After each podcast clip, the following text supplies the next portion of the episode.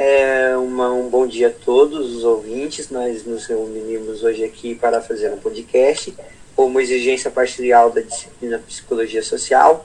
Eu, Victor Gabriel, Gabriel Tavares, Ana Júlia, Patrícia Novaes e Fabiana. Nós daremos início a, ao podcast com a nossa palestrante Patrícia Novaes e seu tópico.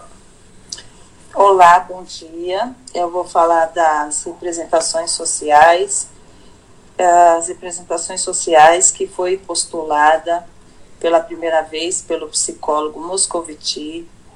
Ele criou essa teoria das, da representação social, é, que na verdade ela ficou é, definida como uma forma sociológica é uma teoria que, é, que foi inserida dentro da psicologia com o objetivo de estudar a representatividade social do indivíduo ou grupo dentro de uma sociedade. Dentro de uma sociedade onde há dois tipos de pensamento, um pensamento científico e um pensamento é, um pensamento dentro do senso comum. O pensamento científico é aquele o, que são os indivíduos que têm tem um que tem uma, ideolo, uma ideologia dentro de uma ciência que não vê as questões é, de uma forma comum, é, pautada dentro de uma ciência. E o senso comum já é, é aquele indivíduo que, que, na verdade, ele se expressa com a forma como ele vê, é, como ele carrega as histórias de vida dele, é, as questões que vêm passado culturalmente. E, na verdade, essa teoria que ele criou foi justamente para poder entender é, como que cada indivíduo se comporta dentro de uma sociedade e as suas questões. É, então nós daremos início agora ao segundo tópico com a nossa palestrante Ana Júlia. Bom dia, nós vamos falar um pouquinho sobre racismo e sobre as questões psicossociais que ele acarreta no nosso país, né, que vem aí desde a época colonial. Então, questões como estereótipos negativos, questões socioeconômicas e questões educacionais, né, que estão envolvidas e são causadoras é, de fatores de exclusão social e muitas vezes de psicopatologias, como ansiedade, depressão, entre outras. E assim, mesmo a gente vivendo em um país miscigenado, há ainda uma forte prática do racismo na nossa sociedade ainda a gente tem questões, né? Tá enraizado na nossa sociedade questões de piadas de mau gosto, né? Onde as pessoas acham que, que é comum, que é divertido, né? Mas pro outro talvez não seja assim. A gente também vive num país onde muitos brasileiros, né, mais da metade, alegam que a raça interfere na sua qualidade de vida, né, em questões de trabalho ou de educação.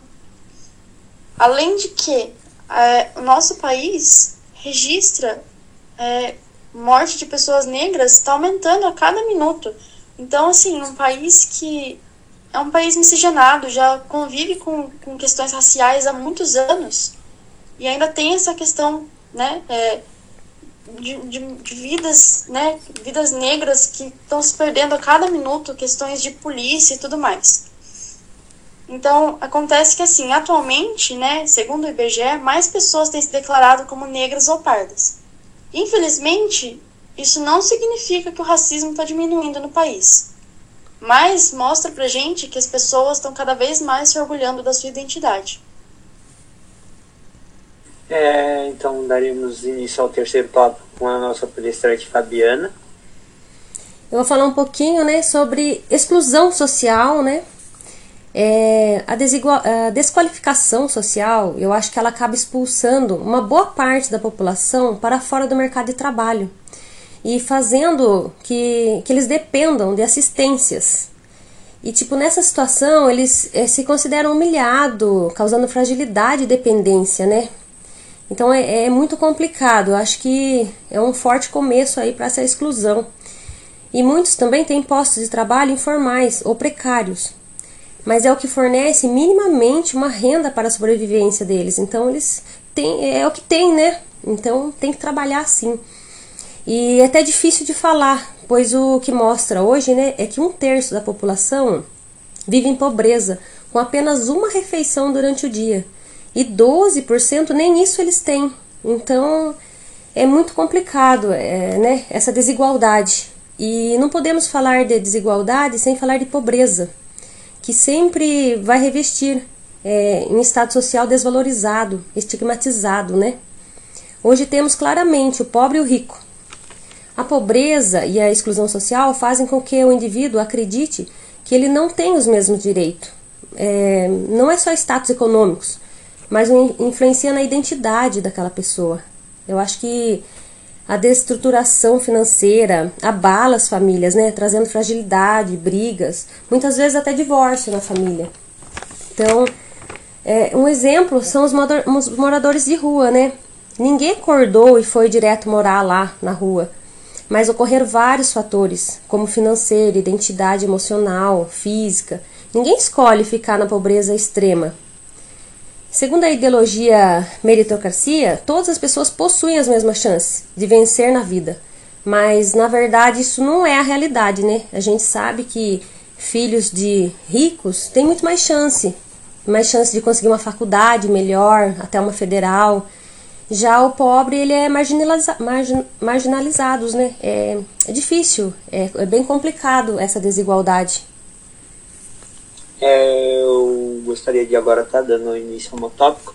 É, a subjetividade ela é intrínseca do ser humano, é tudo que ele carrega, os seus estigmas, suas crenças e tudo as suas idealizações criadas através de discussões ou influenciada por grupos ideológicos e ou por representações sociais, como a nossa, a nossa palestrante Patrícia falou, a subjetividade humana ela é tudo o eu do ser, ela faz com que nós sejamos únicos, nós seres humanos sejamos diferentes, por isso intrínseco, é uma coisa intrínseca a subjetividade. Ela é subjetiva, justamente por isso, porque ela é única em cada um de nós. Ela é o ponto de partida para várias coisas que acontecem na sociedade, tanto ruins quanto boas mas a mais destacável dentre elas é atualmente os problemas que tem gerado na subjetividade humana a pandemia. Um deles é o alto uso de substâncias, de drogas lícitas e ilícitas, às vezes para tratamento ou para a fuga da realidade, sendo que tem aumentado muito a depressão, que a depressão ocupa hoje em dia 4,4% da, da população mundial e o 10% da população mundial é viciada em é, são viciados em algum tipo de substância, remédios ou drogas ilícitas. E isso demonstra para a gente que com o passar do tempo e com o que tem acontecido da pandemia, o número de doenças da subjetividade têm aumentado. Agora eu gostaria de passar, estar passando com o nosso palestrante Gabriel Travares para ele comentar acerca da psiquiatria. Bom dia, tudo bem? É, vou estar falando é, sobre a psicanálise. O Vitor acabou dando uma confundida nos temas, mas tranquilo. É, rapidinho sobre a psicanálise, que muita gente já conhece. Então, vou passar uns dados mais informativos, coisas básicas. A psicanálise ela se origina no século XIX, a partir dos estudos que o Sigmund Freud fez em 1881, enquanto ele ainda trabalhava no, em um hospital de Viena. O principal objetivo da psicanálise é a interpretação das representações mentais do indivíduo, como sonho, desejo, pensamento, lembranças. É, ela vai ter o objetivo de desvendar as relações interpessoais do paciente e como esse paciente se vê no meio, se vê envolvido com um determinado grupo. E daí como que vem a aplicação clínica né, do, do psicanalista. É, a partir dessa abordagem, o psicanalista ele vai visar entrar em contato com o subconsciente do paciente e oferecer uma possibilidade da autocura emocional.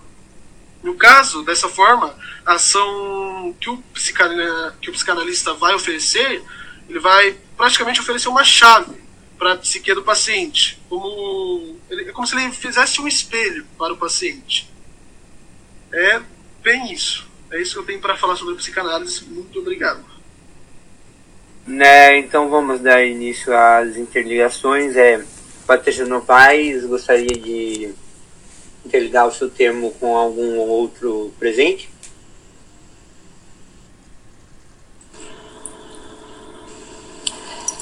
Uh, então, na verdade, a, é, essa teoria que foi criada por uh, foi justamente para é, fazer um estudo sobre é, um estudo sobre cada representação é, social do indivíduo, como cada um ele se comporta dentro de uma sociedade, dentro dessas questões que cada um que, ele, com, que eles carregam. Como a subjetividade do indivíduo intervém no meio, isso? Isso, justamente. Então, eu gostaria também de estar argumentando que, por muitas das vezes, a subjetividade humana ela cria representações sociais, idealizações e estigmas. Assim como o racismo é um estigma criado pela subjetividade e pela formação de grupos, e são representações sociais. A Ana Júlia gostaria de argumentar acerca disso? Eu gostaria de puxar é, um gancho, né, falando um pouquinho do tema da Patrícia, né? E um pouquinho do tema da Fabiana. É, eu queria só dar um exemplo é, de um post que eu vi uma vez de uma moça na internet, né? Uma moça negra, onde ela dizia que é, que ela não conseguia emprego. Ela mandava vários currículos, mas ela não conseguia emprego e os currículos dela eram todos com foto. E aí até um dia ela resolveu é, é não colocar foto nos currículos, sabe? E aí começaram a chamar ela para entrevistas. Mas ela também não passava das entrevistas.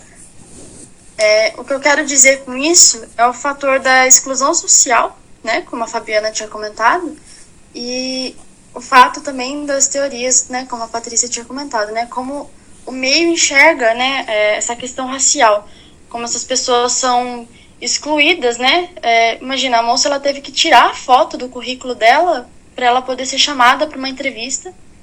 E mesmo assim, mesmo ela, né, sendo chamada para uma entrevista, ela não conseguiu passar disso.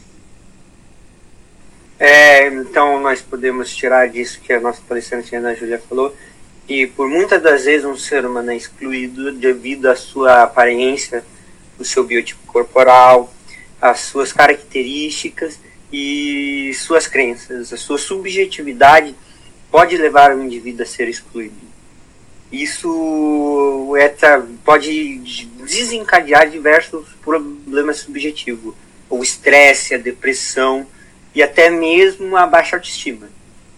É, pelo palestrante Gabriel Tavares gostaria de argumentar acerca do, da, do seu termo na cura dessas doenças da subjetividade humana? Então, é, basicamente, a grosso modo falando, é o que o psicanalista vai atuar assim, de modo bem ralo de se falar, como todo mundo meio que já conhece, né? Tratando das emoções do, do indivíduo.